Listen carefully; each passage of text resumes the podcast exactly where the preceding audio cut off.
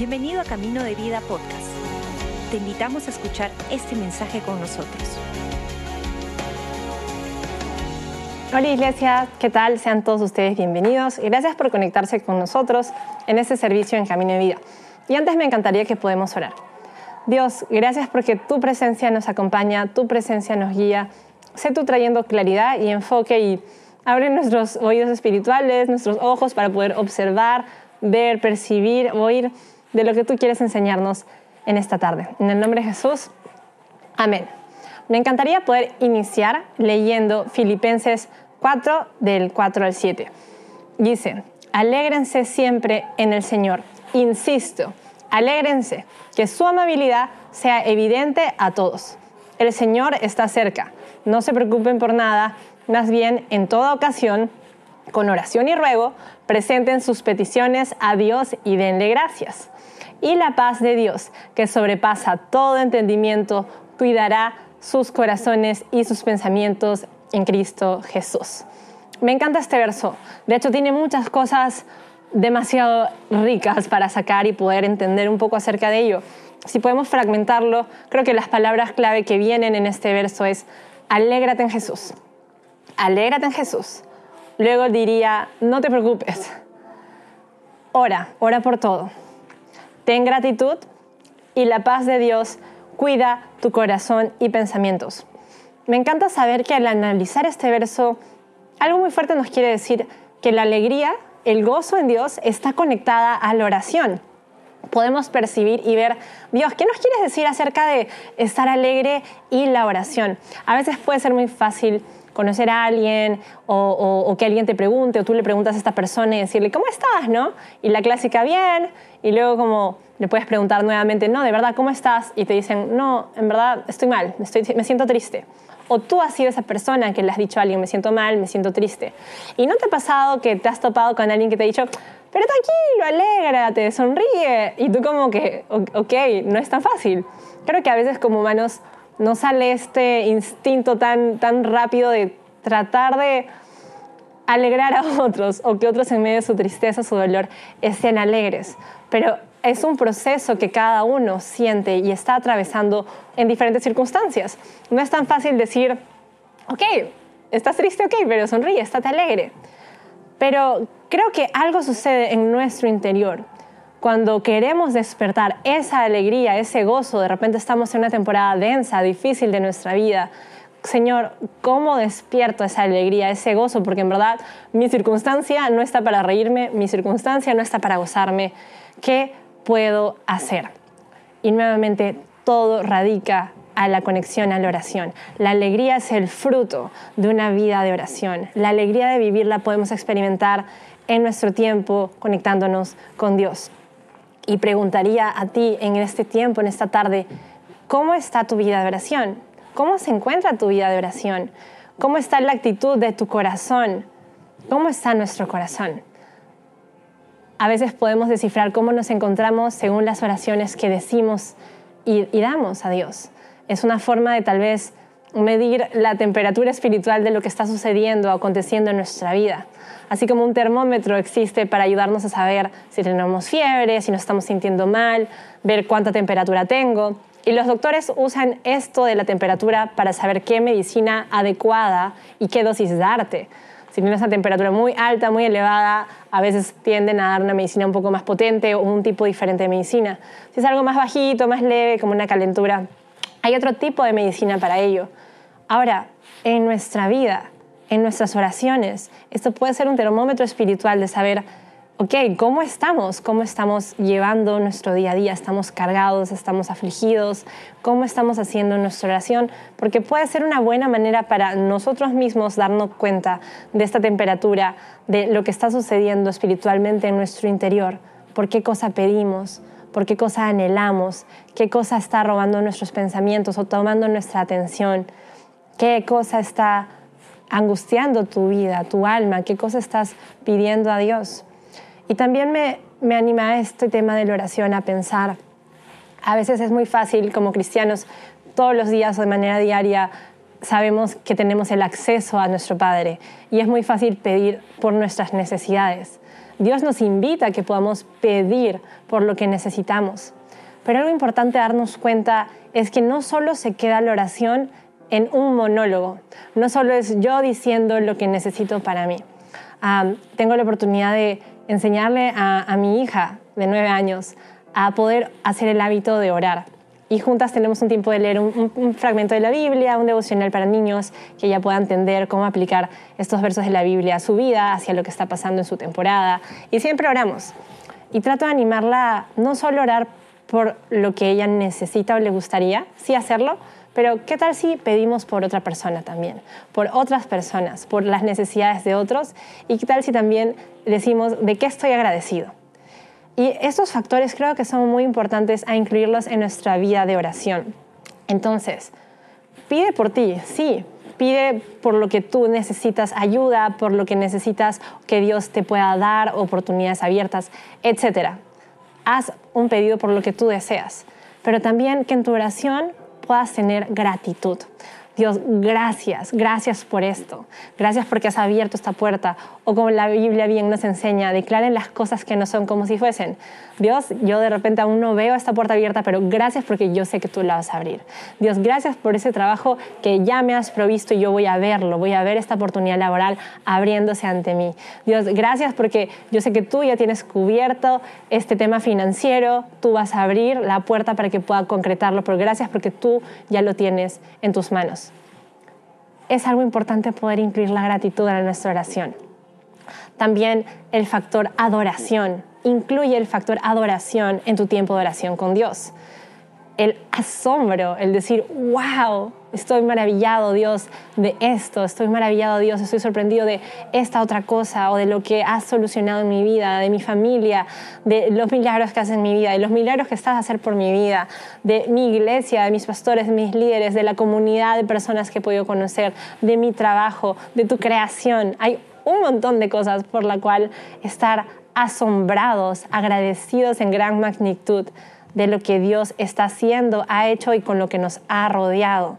Creo que es otro nivel de oración cuando podemos abrir nuestros ojos, es otro nivel de gratitud y poder maravillarnos y adorar lo que Dios ha hecho.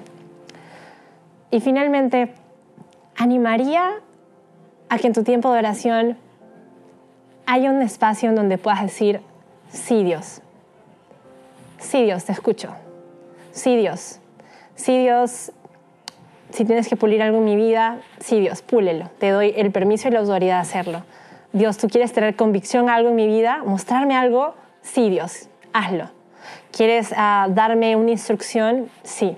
Quiero hacer tu voluntad, Dios, guíame. ¿Quieres consolar algo en mi vida? Algo que tal vez he tenido reprimido o ignorado en el tiempo. Sí, Dios. Quiero decirte sí a eso que quieres obrar.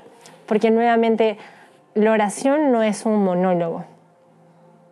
La oración es un espacio en donde puedes escuchar y recibir de Dios. Es un tiempo en donde tú, ok, hablaste y pediste y dijiste toda esta lista de ideas de cosas que son tan enriquecedoras para nuestra vida y nuestra fe cristiana. Pero también es un tiempo para guardar silencio y escuchar, estar callados y aprender a escuchar lo que Dios quiere decir, lo que Dios quiere obrar y traer en nuestra vida escuchar el suave sonido de la alegría. Yo te garantizo que cuando tú dependes y confías en que Dios tiene el control, como lo podíamos haber leído en el verso en Filipenses, alégrense siempre en el Señor.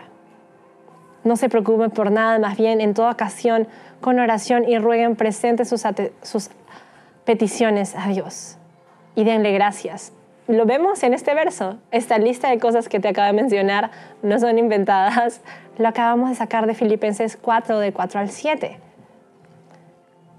Entonces, tener un momento de poder escuchar a Dios, estar en su presencia, te va a llenar de un gozo, te va a traer el fruto de la alegría, de su paz indescriptible. Y créeme, no hay persona que no haya experimentado la paz indescriptible de Dios y no haya llenado su vida con gozo y alegría porque vivir aturdidos y atormentados, con angustia, sin paz en lo absoluto, es triste, es agotador. Pero cuando tan solo un momento de sentir paz, el gozo te invade, el gozo te inunda, el gozo te llena, el gozo de Dios está acompañado como un fruto maravilloso. Entonces, escuchemos el suave susurro de la alegría. No se trata de, no estar triste, no se trata de, ah, voy a cambiar mi cara, voy a modular cierta forma, sino de la actitud que viene en nuestro corazón y lo que Dios quiere hacer para transformar eso en nuestro corazón y poder reflejar a otros que nuestra confianza está depositada en Jesús y el gozo que Él puede traer. Puedan que hayan dificultades, pueda que tu circunstancia aún no se arregle, aún porque va a suceder, Dios lo va a arreglar. Pero en esta temporada, mientras tú esperas, me alegro en medio de la dificultad. Me gozo en medio de esta temporada porque naturalmente, genuinamente, Dios inunda tu vida y te llena de esa paz, de esa esperanza, porque Él nunca llega tarde. Él siempre llega a tiempo y Él tiene promesas de bien para tu vida. Y la alegría brota cuando dependemos de Dios, cuando nos alegramos en Jesús, cuando sabemos que podemos bajarle el volumen a todo y escuchar más de Él, escuchar más de sus promesas. Entonces, la alegría es un fruto de una vida de oración saludable, de una vida de oración en donde podemos conectarnos más con Dios, te podemos ser transparentes y confiar en que Él tiene el control. No solo se trata de dame, dame, dame, sino Dios, también quiero por otros. ¿Qué más puedo hacer? ¿Qué quieres hacer con mi vida? Gracias Dios, maravillarme, tener gratitud, tener petición por otros, nuestras peticiones personales, nuestros ruegos por nosotros mismos y tener un corazón accesible para que Dios obre y haga algo en nuestra vida.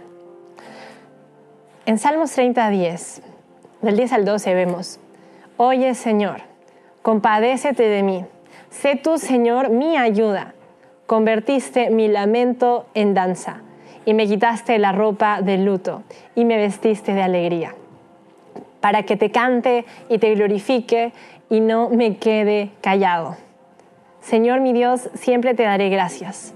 Me encanta este salmo porque nos recuerda una vez más la importancia de hablar a Dios. Aquí dice, oye Señor, compadécete de mí. Hey Señor, ayúdame, haz algo por mi vida. Y luego Él reconoce, Él lo adora en gratitud.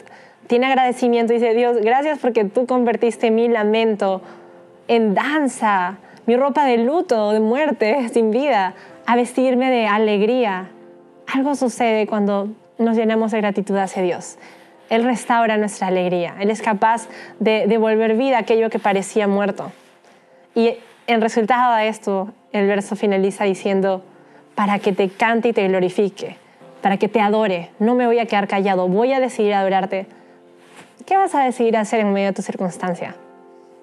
¿Vamos a decidir quedarnos en silencio, renegando, frustrados o Dios, yo te voy a cantar y cada cosa que salga de mi boca, cada acción que salga de mis manos, quiero que te glorifiquen a ti?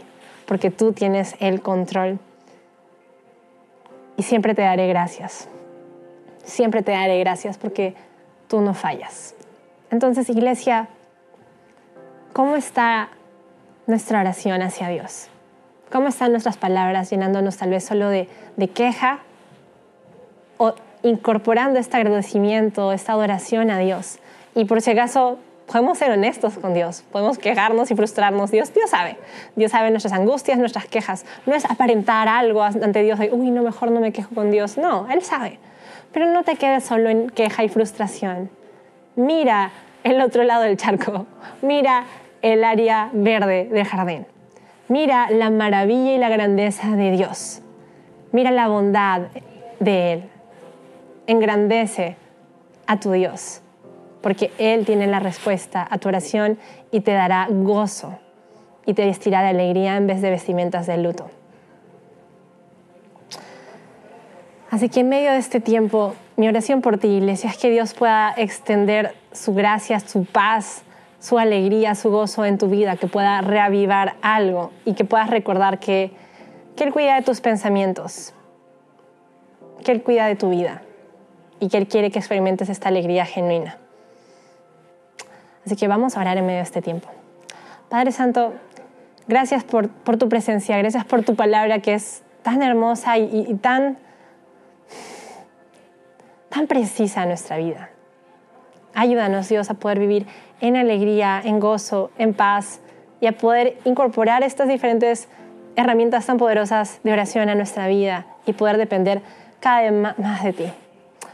Y si tú en este momento que nos estás viendo dices, yo quiero poder decidir por Jesús, yo quiero invitarlo a mi vida, nuestro pastor nos enseña que todo esto se trata de tener una relación con Jesús, no es una religión, se trata de poder conectarnos con Jesús. Si tú quieres iniciar una relación con Jesús, te animo a que puedas hacer esta oración después de mí.